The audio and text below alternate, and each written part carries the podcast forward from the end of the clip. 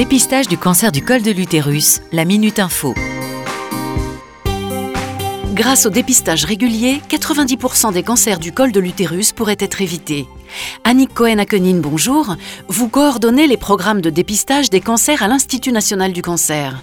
Quelles sont les femmes plus particulièrement concernées? Le dépistage du cancer du col de l'utérus s'adresse à toutes les femmes de 25 à 65 ans, quelle que soit leur sexualité, et qu'elles soient vaccinées ou non contre le papillomavirus. Certaines femmes peuvent penser à tort qu'elles ne sont pas concernées par ce dépistage. Il s'agit notamment des femmes de plus de 50 ans qui souvent ont un suivi gynécologique moins régulier suite à l'arrêt d'une éventuelle contraception et qui ont de fait tendance à espacer leur dépistage. C'est également le cas pour les femmes qui n'ont plus d'activité sexuelle et qui pensent ne plus être à risque.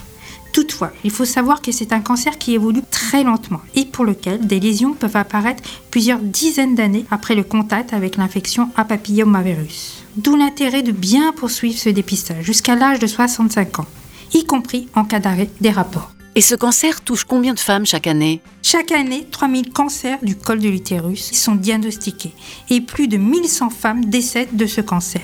C'est pourquoi il est vraiment important de se faire dépister entre 25 et 65 ans. Vous êtes une femme de 25 à 65 ans Ce dépistage vous concerne. Il permet de détecter la maladie à un stade précoce et d'augmenter les chances de guérison. Parlez-en à votre médecin ou à une sage-femme. Informez-vous sur je fais mon dépistage.e-cancer.fr. Un message de l'Institut national du cancer.